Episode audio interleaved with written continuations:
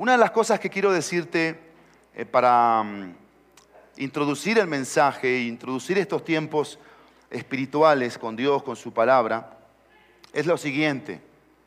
¿Qué persigue el tiempo de la predicación? ¿Qué persigue el tiempo de la predicación? ¿Para qué es la predicación de la palabra de Dios? Para comunicarte que creemos que la palabra de Dios es todopoderosa. Para comunicarte que creemos que lo que Dios dice es verdad y que este libro es suficiente para revertir situaciones quizás que puedan ser imposibles para cada uno de nosotros. Y hay unos textos que quiero compartir para introducir que están en Segunda de Pedro, Segunda de Pedro capítulo 1. Yo en la semana meditaba en esto. Segunda de Pedro capítulo 1, versículo 12, dice así, estoy en la segunda epístola del apóstol Pedro, en el capítulo 1, versículo 12. Por tanto, siempre estaré listo para recordarles estas cosas, aunque ya las saben y han sido confirmados en la verdad que está presente en ustedes. Versículo 13. También considero justo, mientras esté en este cuerpo, estimularlos recordándoles estas cosas. ¿Cuáles son esas cosas? Están en los versículos desde el 3 puntualmente en adelante. La, la promesa de esa piedad que se manifestó en la persona de Cristo. Ellos tenían que añadir a su fe virtud, a la virtud conocimiento, el conocimiento dominio propio, el dominio propio paciencia, la paciencia perseverancia, em, piedad, amor y fraternidad. Eran siete o ocho aspectos que tenían que tener presentes y el apóstol aquí les recuerda. Y el versículo 15, vean, además yo, dice, procuraré con diligencia en todo tiempo, después de, mi partida, eh, ustedes puedan recordar, dice nuevamente, estas cosas. Tres veces aparece la palabra recordarles, recordándoles y recordar. ¿Y qué es lo que tenemos que recordar? Bueno, vamos a Hebreos capítulo 9, que es el pasaje que hoy nos toca. Estamos estudiando el libro de Hebreos, verso a verso. Ya estamos en el capítulo 9. Aquí se introduce Dejamos el capítulo 8 el domingo pasado, eh, introduciendo ese mejor pacto, ese nuevo pacto. Y aquí la superioridad de Cristo en relación al santuario. Había un santuario terrenal en el antiguo pacto y tenemos un santuario celestial. El santuario celestial es la misma persona de Jesucristo. Y aquí vamos a, a ver la descripción, descripción de ese antiguo pacto y también vamos a ver cómo eh, era tan necesario el sacrificio que se tenía que presentar, esa expiación que se buscaba un día al año, que significa eh, la obtención del perdón de los pecados, la necesidad de paz para tener una relación eh, muy, muy breve en la antigüedad con Dios. Yo le titulé el mensaje de hoy, el título del mensaje de hoy es Recuerda y vive. Ese es el título, Recuerda y vive.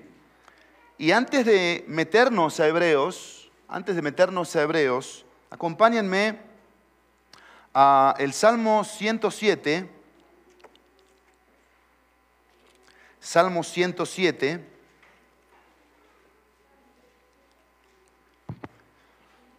Yo no sé cómo te sientes hoy en tu relación personal con Dios. No sé si te sientes a gusto en tu relación personal con Dios, si te sientes en paz con Dios o te sientes sin paz, atribulado. No sé si estás fortalecido hoy en tu fe o estás débil. No estoy seguro hoy, solo Dios lo sabe, si te apasiona Dios si te, si te apasiona estar con Él, conocerle, pasar tiempo a solas, si tienes bien en claro que fuiste creado y fuiste comprado única y exclusivamente para hacer su voluntad y no otra cosa.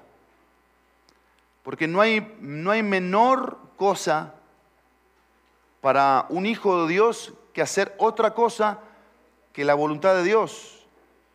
Todo lo que no sea la voluntad de Dios es menor, es de menor calidad, es de mejor, menor clase de vida. Y la voluntad de Dios es lo bueno, lo agradable y lo perfecto. El Salmo 107, versículo 4 al versículo 9, nos va a poner en perspectiva este recuerdo para poder vivir. Vean lo que dice, Salmo 107, versículo 4 al versículo 9. Vean la condición pasada en la que se encontraba el pueblo de Israel. Vagaron por el desierto, por lugar desolado, no hallaron camino a ciudad habitada. Tenían que recordar que estaban en lugares desiertos, desolados, y la palabra vagar, si quieres traducirla mejor, estaban perdidos, perdidos, sin rumbo, sin dirección. Versículo 5, hambrientos y sedientos. Otra de las cosas que tenían que recordar, estaban hambrientos y sedientos. Su alma desfallecía en ellos. Y acá el salmista va empezando a darle dirección al mensaje en relación a recordar para poder vivir, que tiene que ver con tú y mi relación con Dios, tú y mi comunión con Dios. El, el, alma estaba hambrienta y sedienta, desfallecía. Versículo 6, importante. Entonces en su angustia clamaron al Señor y Él los libró de sus aflicciones. Yo quiero que vean cómo se repite esto en el Salmo. Esto se repite varias veces. Clamaron al Señor y Él los libró de sus angustias. Versículo 13. Entonces en su, en su angustia clamaron al Señor y Él los salvó de sus aflicciones. Versículo 19. Entonces en su angustia clamaron al Señor y Él los salvó de sus aflicciones. El versículo 28, leí el 19, el versículo 28. En su angustia clamaron al Señor y Él los sacó de sus angustias. No sé si tú percibiste algo aquí en mi lectura. Vean lo que dice el versículo 6. Clamaron al Señor y Él los libró. Versículo 13. Clamaron al Señor y Él los salvó. El 19 repite, clamaron al Señor y Él los salvó. Y el versículo 28, en su angustia clamaron al Señor y Él los sacó de sus aflicciones. Todo es lo mismo. El Señor tiene la capacidad de librar. El Señor tiene la capacidad de sacarnos. El Señor tiene la capacidad de salvarnos. ¿De qué? De nuestras angustias. Y, y entiéndase esto de una vez y para siempre. Las angustias son producidas por el pecado por la desobediencia, por la rebeldía, por nuestra lejanía de, Dios, por darle la espalda a Dios, por no hacer su voluntad. Versículo 6 dice que ellos clamaron en su angustia al Señor y Él hizo algo. ¿Qué hizo el Señor? Los libró, los salvó, los rescató, los sacó. Pero vean lo que dice el versículo 7, porque es lo que viene en la relación con Dios. ¿Qué dice el versículo 7? No solamente te libra, te rescata, te saca, te sana, te salva, dice el versículo 7, y los guió por camino recto para que fueran a una ciudad habitada. Pensemos en el Salmo que dice que ellos estaban vagando. Y dice el versículo 4, no hallaron camino a ciudad habitada. ¿Y qué dice el versículo 7? Bueno, ahora cuando entienden que está el Señor para ellos y claman, el Señor responde, con paz, con perdón, con libertad, con limpieza, pero también responde con guía. El Señor empieza a ser tu guía y mi guía. Empieza a ser la dirección que necesitamos para el día a día, para las decisiones, porque siempre en el Señor está la mejor decisión. No la buena, no la mala, la mejor decisión. Porque el Señor siempre va a apuntar a lo mejor para nosotros, lo excelente, lo sublime, lo perfecto, no lo mediocre, no lo temporal, no lo pasajero, no soluciones de curita, de momento, momentáneas, soluciones que van a ir siempre más allá para nosotros. Versículo 8. Esto es lo que tenemos que recordar siempre. ¿Qué tenemos que recordar? Den gracias al Señor por su misericordia y por sus maravillas para con los hijos de los hombres. Y vean cómo se repite también esto. Aquí dice en el versículo 8, versículo 1, den gracias al Señor porque Él es bueno, porque para siempre es su misericordia. Versículo 15, den gracias al Señor por su misericordia y por sus maravillas para con los hijos de los hombres. Versículo 21, que ellos den gracias al Señor por su misericordia y por sus maravillas para con los hijos de los hombres. Y versículo 31, que den gracias al Señor por su misericordia, por sus maravillas para con los hijos de los hombres. ¿Dónde está la maravilla? Aquí, ¿cuál es la maravilla aquí por la cual tú y yo tenemos que estar tremendamente agradecidos? La misericordia de Dios, exactamente. Que Dios no nos ha dado lo que nos merecíamos. Que Dios tuvo paciencia. Y esto es lo que debe cambiar nuestras perspectivas de vida. Tenemos que ser más agradecidos y menos quejumbrosos. Más agradecidos y menos pedigüeños. Tenemos que ser más agradecidos y menos avaros, agradecidos. Y vean cómo termina el versículo 9.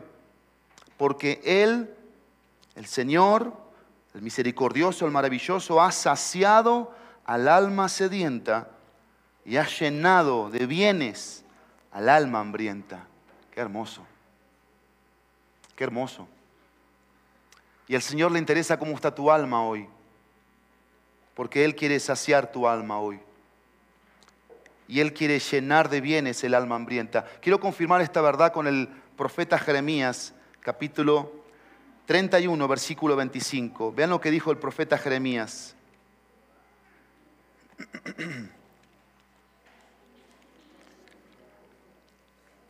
capítulo 31, versículo 25. Vean lo que dice este texto, por favor.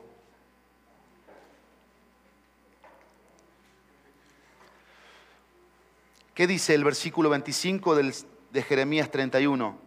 Porque yo, en mayúscula, hablando de Jehová, del Señor, de nuestro Dios, en el que creemos y confiamos, he de satisfacer, llenar, darle plenitud al alma cansada y he de saciar a toda alma atribulada. Qué hermoso, ¿no? Qué hermoso Dios que tenemos, qué maravilloso ser que habita entre nosotros en esta mañana y que tiene este objetivo, que tú y yo salgamos de este lugar con un alma que encontró paz, con un alma que encontró refugio, con un alma que encontró salvación. Porque quizás aquí hoy viniste atorado en tu alma o en mi alma con ligaduras de impiedad, llámese mentira, llámese avaricia, codicia, llámese egoísmo, llámese enojo, llámese lujuria, cualquier pecado que pueda haber en nuestra alma. Quizás viniste peleado con alguien, enojado con alguien, quizás estás cargando ya por años, por años, una, una tribulación interna y, Dios te ha dicho claramente qué es lo que debes hacer, que es venir a sus pies y dejarlo eso ahí y clavarlo ahí, que fue donde Cristo murió. Pero te has resistido. Mi alma encuentra paz de que la palabra de Dios es tan poderosa que hoy tú puedes ser librado. Hoy puedes ser salvado de esa amargura, de ese resentimiento, de ese odio. Hoy puedes llevar en tu interior la paz que sobrepasa todo entendimiento, que no es una paz barata que la vas a poder comprar en ningún lugar del mundo, solo la vas a poder hallar a través de la fe en la persona de nuestro Dios. Y con esto en mente, Hebreos capítulo 9, Hebreos capítulo 9, dice, ahora bien, voy a dar lectura hasta el versículo 10, ahora bien, aún el primer pacto tenía ordenanzas para el culto y el santuario terrenal ¿Qué era lo que tenían que hacer? Tenían que presentar, recuerden, una ofrenda, un sacrificio para ese culto. Porque había un tabernáculo preparado para, en la parte anterior, eran dos partes, y acaba de dar la descripción del mobiliario, que había en ese santuario, en ese lugar. estaban el candelabro, la mesa y los panes consagrados, dice la NBLA, algunas versiones como la 60, el pan de la proposición, o también es mencionado el pan de la presencia, porque los panes se ponían en forma espiritual enfrente de la persona de Dios, del rostro de Dios. Los panes, que eran 12 panes, 12 panes, representaban a las 12 tribus de Israel. Este lugar, ¿cómo se llama? Versículo 2. El lugar santo. Subraya eso en tu Biblia. Porque este pasaje del 1 al 10 se va a dividir claramente en tres partes. Lugar santo, versículo 2. Versículo 3. Y detrás del segundo velo, o sea, la segunda parte, primera parte ya la vimos, habían tres cosas. detrás de ese del segundo velo había un tabernáculo llamado el lugar santísimo. Ahí está lo segundo, lugar santo, el lugar santísimo, el cual tenía que el altar de oro del incienso y el arca del pacto cubierta toda de oro, en la cual había una urna de oro que contenía el maná y la vara de Aarón, de Aarón que retoneó o reverdeció y las tablas del pacto. Todo esto estaba guardado en esa arca de madera revestida toda de oro. Versículo 5. Sobre el arca, arriba del arca, estaban los querubines, que eran dos, se miraban cara a cara, con sus, con sus alas cubrían todo el tabernáculo. Dice, sobre el arca estaban los querubines de gloria que daban sombra al propiciatorio. Esta palabra es importante porque aparece aquí y aparece en Romanos 3.25 y en ningún otro lugar de toda la Biblia, que tiene que ver con, con la expiación que se hacía a través del sacrificio del animalito, del cordero. Y aquí hay un punto importante en la hermenéutica. El miércoles lo volví a mencionar Juan Marcos. Un punto importante en la hermenéutica. ¿Qué es la hermenéutica? Es una herramienta para poder interpretar mejor la Biblia. ¿Cuál es el punto aquí de la hermenéutica? Lo que dice esta frase del versículo 5. Presta la atención. ¿Qué dice? Pero de estas cosas no se puede hablar ahora en detalle. ¿Qué quería decir aquí el autor? Que ellos ya conocían estas cosas. Que ellos ya sabían de estas cosas. Estas cosas para los judíos eran familiares. Para ti, para mí, no lo son. No son cosas familiares. Hablar del tabernáculo, hablar del santuario, del candelabro, etcétera, etcétera pero para ellos sí. Y acaba de dar el mensaje, que tiene que ser un mensaje evidentemente para cada uno de nosotros. Versículo 6.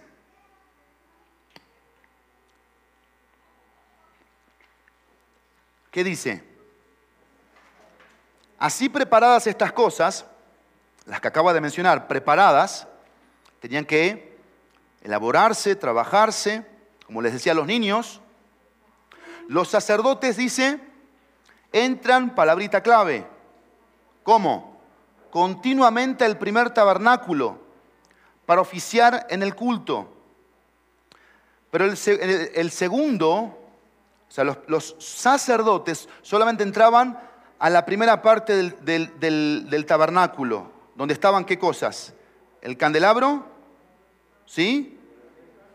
La mesa con los panes y Dice, candelabro, mesa y los panes consagrados. Pero, dice el versículo 7, en el segundo, o sea, después de ese velo que había, solo entra el sumo sacerdote. ¿Cuántas personas entraban? Una. De una raza, de una familia, con un linaje. Solo una persona podía entrar. Una vez al año una sola persona una vez al año. Y aclaremos, no sin llevar sangre, la cual ofrece, y ven esto que es importantísimo, ¿por quién? Por sí mismo y por los pecados del pueblo cometidos en ignorancia, dice aquí, pecados en ignorancia. Versículo 8, queriendo el Espíritu Santo dar a entender esto, que el camino al lugar santísimo, aún no había sido revelado en tanto que el primer tabernáculo permaneciese en pie. Recuerden que el autor sagrado tenía la responsabilidad de llevar a estos judíos del antiguo pacto al nuevo pacto, de los antiguos sacrificios sacerdotes al nuevo. Entonces tenía que quitar de la mente toda una serie de tradiciones, rituales, liturgias, etcétera, para conducirlos a la obra de Cristo, a lo que Cristo había hecho por ellos y que era justo, necesario, suficiente. Versículo, y eso lo vamos a ver en este capítulo 9 hasta el versículo 18 del capítulo 10. Versículo 10 nuevamente, queriendo el Espíritu Santo dar a entender esto, que el camino al lugar santísimo aún no había sido revelado en tanto que el primer tabernáculo permaneciese en pie. Este primer tabernáculo, ¿se acuerdan? Que tenía dos lugares. Ahora, la pregunta es, ¿cuánto tiempo duró? Hasta que se, se construyó el templo de Salomón. ¿Sí? Y después, evidentemente, ese templo fue destruido, pero antes vino Cristo e hizo su sacrificio por nosotros. Intentemos ver aquí la palabra de Dios, versículo 9. Voy a volver a leer el versículo 8. Queriendo que el Espíritu Santo dar a entender esto. ¿Qué es lo que tenemos que entender por el Espíritu Santo tuyo en esta mañana? ¿Qué es lo que tenemos que entender? Dice que el camino, ve, ve esta frase que es tan importante, que el camino al lugar santísimo aún no había sido revelado en tanto que el primer tabernáculo permaneciese en pie. Esto tenía que resonar fuertemente en la mente y en el corazón de los judíos para cambiarles su forma de pensar, para cambiarles eh, su enfoque de adoración, de relación, de, fe, de entrega, de convicción. Versículo 9.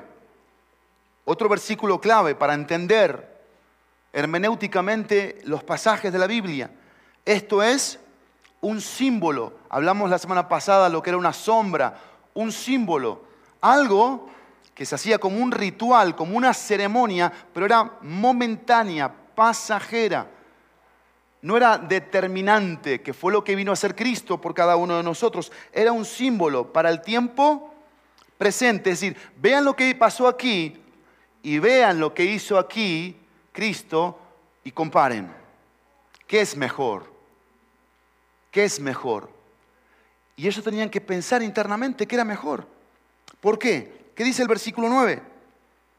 Esto es un símbolo para el tiempo presente según el cual se presentan ofrendas y sacrificios. Y acá está parte clave de este entendimiento. ¿Qué dice el versículo 9 en final?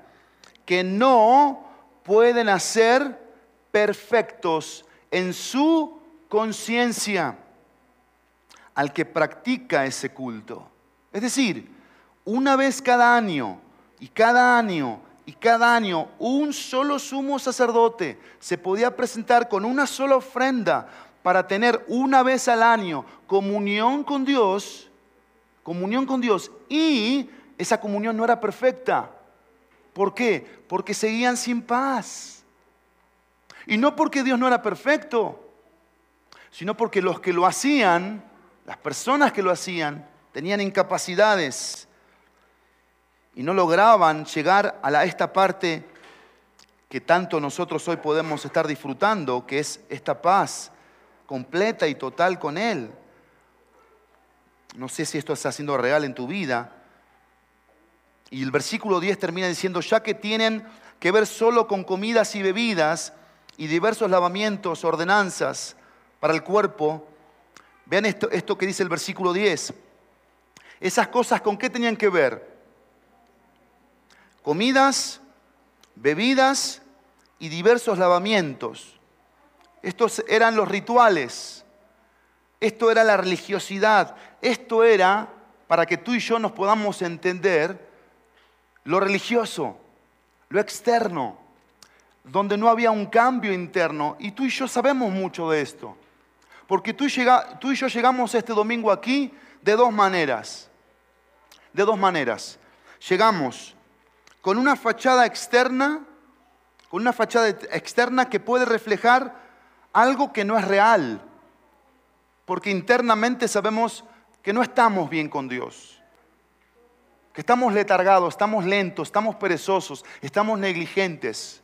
O por otro lado, vinimos en esta mañana con un rostro que refleja que pasamos tiempo con Dios, que estuvimos en comunión con la gracia, que fuimos día tras día a ese, a ese dispensario o a esa despensa, si gustas más, y abres tu despensa y la encuentras repleta, repleta, abastecida del piso hasta el techo de todo lo que necesitas cada día, que es la gracia de Dios.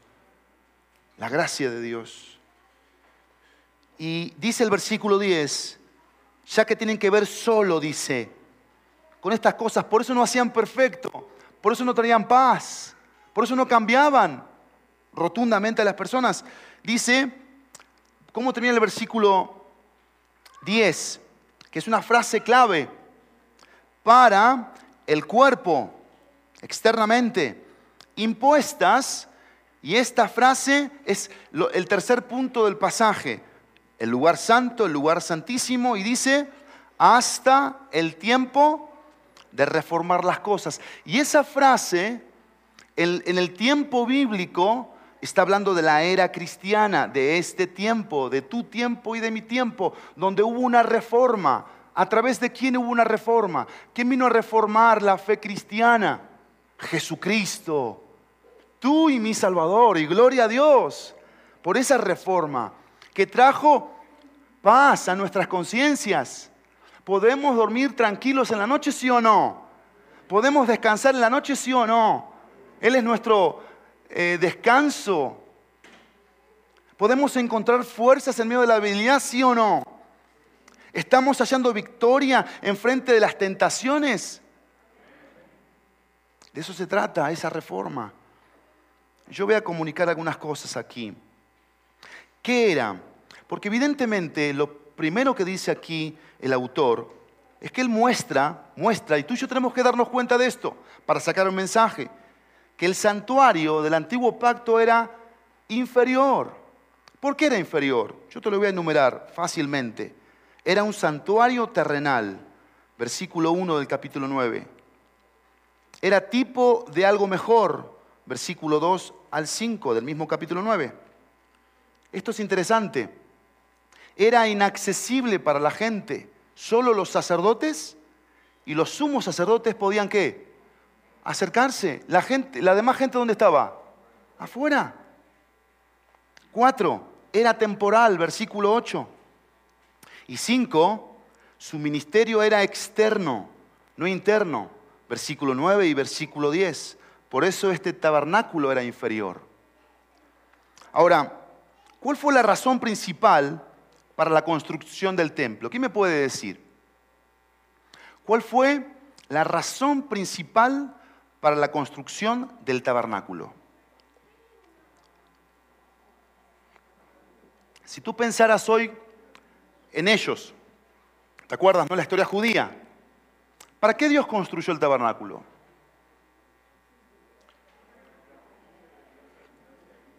Bien, flaco, lo fuerte, por favor. Bien, ¿qué significa eso? Que Dios vino a encontrarse con el pueblo suyo. Vino. Y acuérdense que el pueblo judío no estaba solo en la tierra, habían otros pueblos. ¿Qué veían los judíos de los demás pueblos? ¿Qué hacían con sus dioses?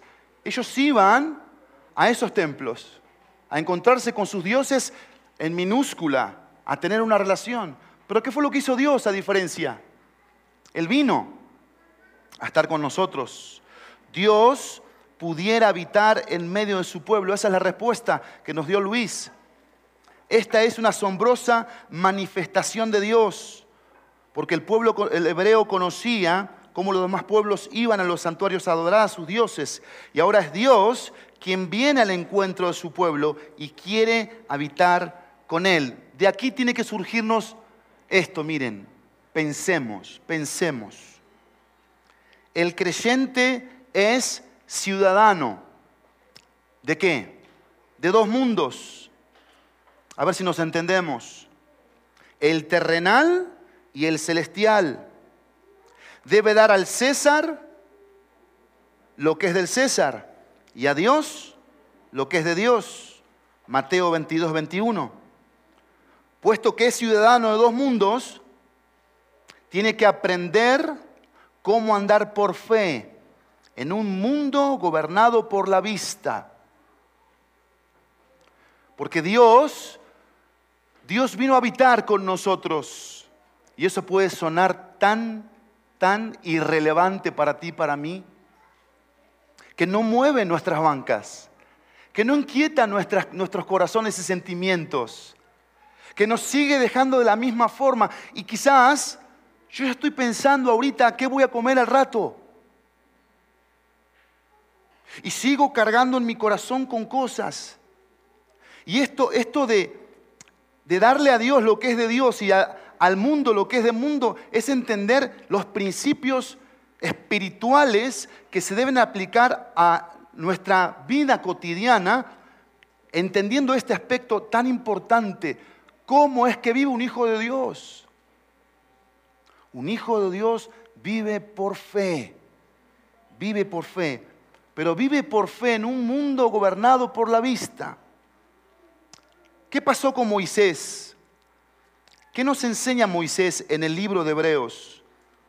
El creyente tiene que ver al invisible si va a vencer la atracción del mundo. Aquí cerquita, Hebreos 11, 24 al 27 dice, por la fe Moisés cuando ya era grande rehusó ser llamado hijo de la hija de Faraón. ¿Por qué? Escogiendo más bien ser maltratado con el, con el pueblo de Dios que gozar de los placeres temporales del pecado. ¿Qué escogió Moisés? Sufrir, ser maltratado. ¿Con quiénes? Con el pueblo de Dios. Y no está hablando de, de una bola de gentes que estaban reunidas, no, pueblo de Dios que como vemos en, Hebreos 11, ¿qué dieron? Su vida por lo que creían. Saludaban, saludaban lo que Dios les había prometido y no lo habían visto algunos. Sin embargo, se jugaban por eso. Versículo 26, consideró como mayordomo, perdón, como mayores riquezas el oprobio de Cristo. Lo que Cristo había sufrido, menosprecio, rechazo, escupitazos que los tesoros de Egipto, porque tenía la mirada puesta en la recompensa, en el galardón. Pensemos, por favor, cómo vivía Moisés, cómo vivió Moisés. Por la fe, por la fe. Versículo 27, por la fe Moisés salió de Egipto sin temer la ira del rey, porque se mantuvo firme como viendo al invisible. El hombre natural que dice, el hombre sin Cristo. ¿Qué dice? Esto dice, hay que ver para creer, pero el hombre de fe le contesta. ¿Cómo le contesta? Hay que creer para ver. O cree y verás. Una frase favorita de nuestro Señor Jesús. El Señor Jesús veía eso y se asombraba, se asombraba con eso. Cuando llegaba a un lugar, llámese Capernaum, Galilea, diferentes lugares donde Jesús fue, ¿con qué se asombraba? Con la fe y con la incredulidad. Solo dos cosas lo dejaban con la boca abierta a Cristo. ¿Cómo nos, cómo nos va a nosotros hoy? ¿Estamos andando por la fe? ¿Estamos viendo lo que no se ve? ¿O estamos con una mirada puesta en lo que nuestros trabajos nos van a dar? ¿O estamos nuestra, nuestra, nuestra vista puesta en cuanto a lo que nuestros anhelos más profundos nos van a dar?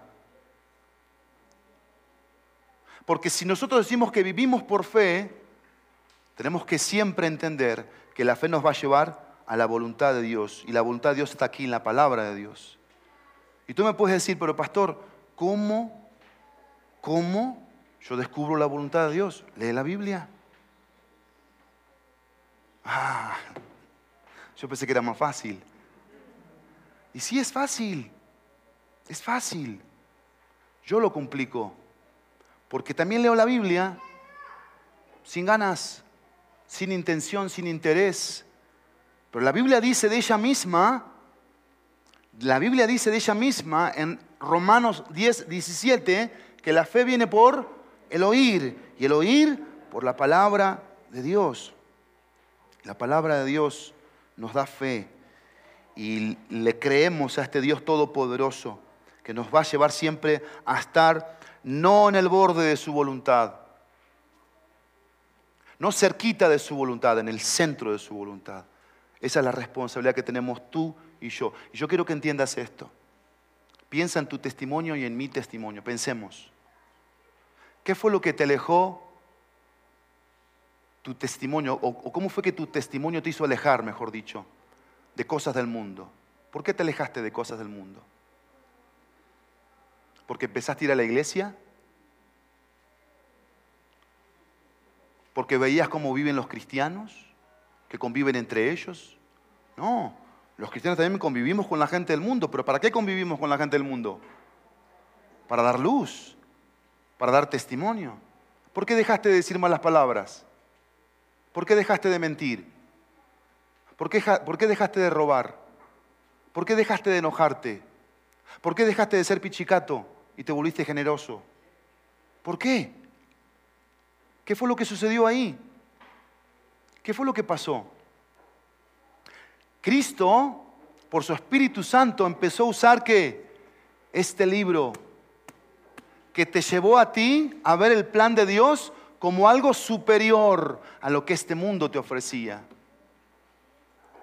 Yo quiero que tú en esta mañana, en dependencia del Señor, le preguntes al Señor, Señor, ¿estoy haciendo tu voluntad con lo que estoy haciendo?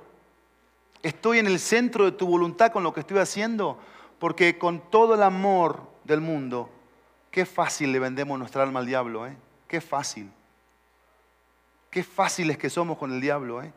Pero así, mira, así, en segunditos le vendí el alma. En segunditos me metió la mano por todos lados. Sí, dale, éntrale. Y somos muy fáciles para ceder a lo que el mundo nos ofrece, a lo que este sistema que es gobernado por el príncipe de las tinieblas nos ofrece. Y dejamos de andar por fe y empezamos a andar por vista. Y por eso tenemos preocupaciones, por eso tenemos angustias, por eso nuestra alma está insaciable. Y estamos horas y horas y horas invirtiendo en cosas, mas no en almas. Yo te pregunto, ¿cuánto invertiste en tu alma esta semana? ¿Cuánto tiempo pasaste a solas? Y no son 15 minutos, ya no son 15 minutos. Eso es agua para un bebito que acaba de nacer. ¿Cuánto tiempo pasaste deleitándote en tu relación personal con el Señor? Porque de eso se trata esto. De eso se trata. Dios no habita en templos hechos por hombres ¿Dónde habita Dios? El tabernáculo ya pasó. El templo de Salomón ya pasó. ¿Dónde habita Dios? Vamos a verlo bíblicamente. Hechos, capítulo 7. Pero gracias, Jano, porque tienes toda la razón. Dijiste una gran verdad. Habita en el corazón. ¿Cómo te hace sentir eso en esta mañana? Así es, segura. Esa es la idea. Él te hace sentir seguro, Normita, en un mundo gelatinoso, inestable, que los precios cambian como nosotros de calzón, perdón por la expresión. Bueno, Hechos 7, 46 al 50, y ya vamos terminando. Estamos en el sermón de quién? De Esteban, ¿te acuerdas? Hechos 7. Dice, y David, versículo 46, halló gracia delante de Dios y pidió el favor de hallar una morada para el Dios de Jacob. Pero fue Salomón quien le edificó una casa. Sin embargo, el Altísimo no habita en casas hechas por manos de hombres, como dice el profeta. ¿Qué profeta? El profeta Isaías. El cielo es mi trono, versículo 49, y la tierra el estrado de mis pies. Ven esta pregunta que hace Dios y me la hace a mí como pastor y la hace a ti como oveja y como miembro de esta iglesia. ¿Qué dice? ¿Qué casa me edificarán? Dice el Señor. ¿O cuál es el lugar de mi reposo? Ya hablamos del reposo de Dios. Versículo 50. ¿No fue mi mano la que hizo todas estas cosas? No nos confundamos, iglesia. Nosotros no le hacemos un favor a Dios por congregarnos una vez a la semana, dos horas. Eso es lo que dice el versículo 10. Eso son comidas, bebidas, religiosidad. Eso no te cambia. Por eso seguimos iguales. Porque somos fachada, somos religión. Pintamos la chapa de cristiano, pero sin un Cristo vivo que está operando, trabajando en el interior. De eso se trata esto. Por eso termino con esta pregunta. ¿Qué nos ofrece la simbología mobiliaria del santuario? ¿Qué nos ofrece? El lugar santo, el candelero. Juan 8:12, Juan 8:12. La mesa y los panes de la proposición o, presencia o consagración Juan 6:35. Vamos a leerlos. Estamos en el lugar santo. Y lo primero que quiero que veas es una causa determinada, una causa. Porque esto lo determinó Dios. Y lo determinó con un, simbolismo terrenal para una aplicación espiritual hoy, para ti y para mí.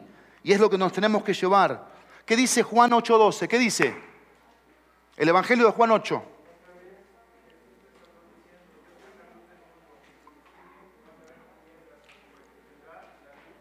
Amén.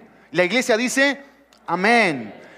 Yo soy la luz, dijo Jesús. El que me sigue no andará en tinieblas. ¿Para qué era ese candelabro que tenía siete lámparas de aceite? No eran velas, era aceite que alumbraban hacia arriba. El pueblo tenía que ser qué? Luz a las naciones, como tú y como yo. San Juan 1, versículo 4 y versículo 5 dice de Jesús que Él es la luz. ¿Sí? Ahora, Juan 6:35, la mesa y los panes de la proposición. Estamos en el lugar santo. ¿Qué dice Juan 6:35?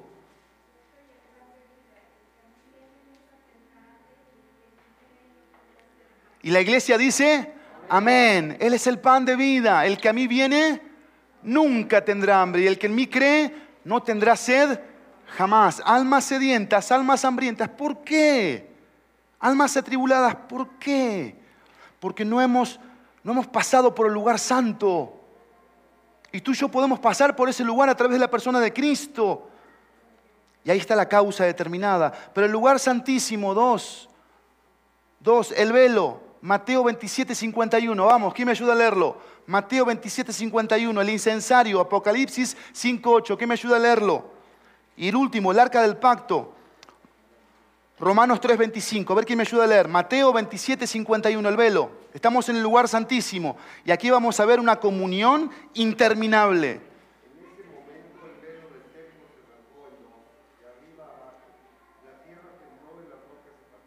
¿Qué momento? Tu momento, mi momento. ¿Cuál fue ese momento? Cuando Cristo murió en la cruz Hubo un cumplimiento de todo lo que se venía diciendo en el Antiguo Testamento que apuntaba a quién? A Cristo, a tú y a mi Salvador. Este, este reflejo de la cruz generó algo en el cielo y en la tierra que se dividió esa separación. Ya no hay más sacrificios, ya no hay más sacerdotes, solo hay un Cristo. Y la iglesia se goza con eso, se alegra con eso. El incensario, Apocalipsis 5.8, esto era interesante porque el sumo sacerdote estaba con el incensario de acá para allá y estaba afuera en la primera parte, pero estaba también en la segunda parte. Porque ¿qué era el incensario? Era ese aroma que iba produciendo y iba poniéndole más y más y más para que generara ese aroma que significaba qué? Apocalipsis 5.8, ¿qué dice?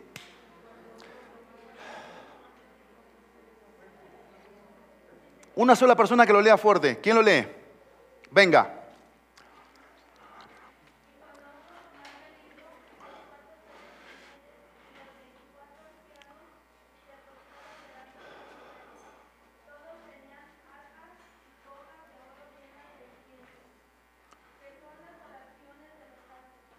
Vean lo que era el incienso.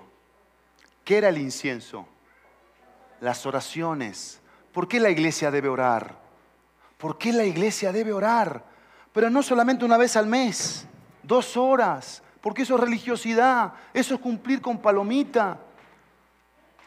Tiene que ser todos los días una disciplina de buscar al Señor, de postrarnos ante Él, de derramar nuestros corazones y decirle, te ofrezco mi vida, aquí está mi vida para ti, Señor, te la entrego, te necesito, ven a mi encuentro, ayúdame. Pero también el arca del pacto, Romanos 3:25, ¿qué dice? Romanos 3:25, venga, chío.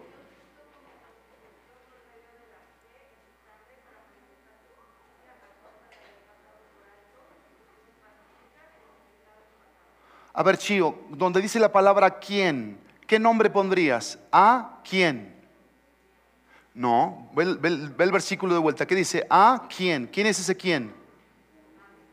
Jesús. Dilo un poquito más fuerte.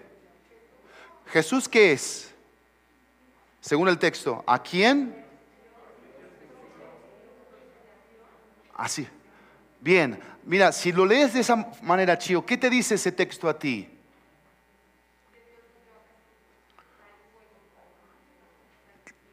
Exacto, por tus pecados, por tus pecados, para que tú hoy tengas que un santuario al cual acudir todos los días de tu vida, a la hora que se te antoje, chío, porque tienes un Salvador. ¿Se llama?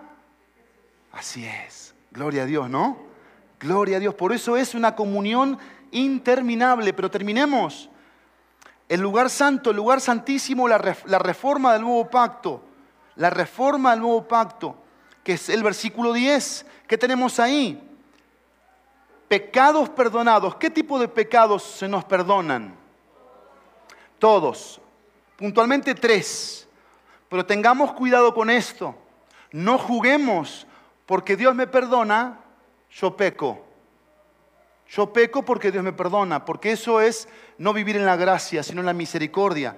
Pecados de comisión. Dios te dice, no hagas esto.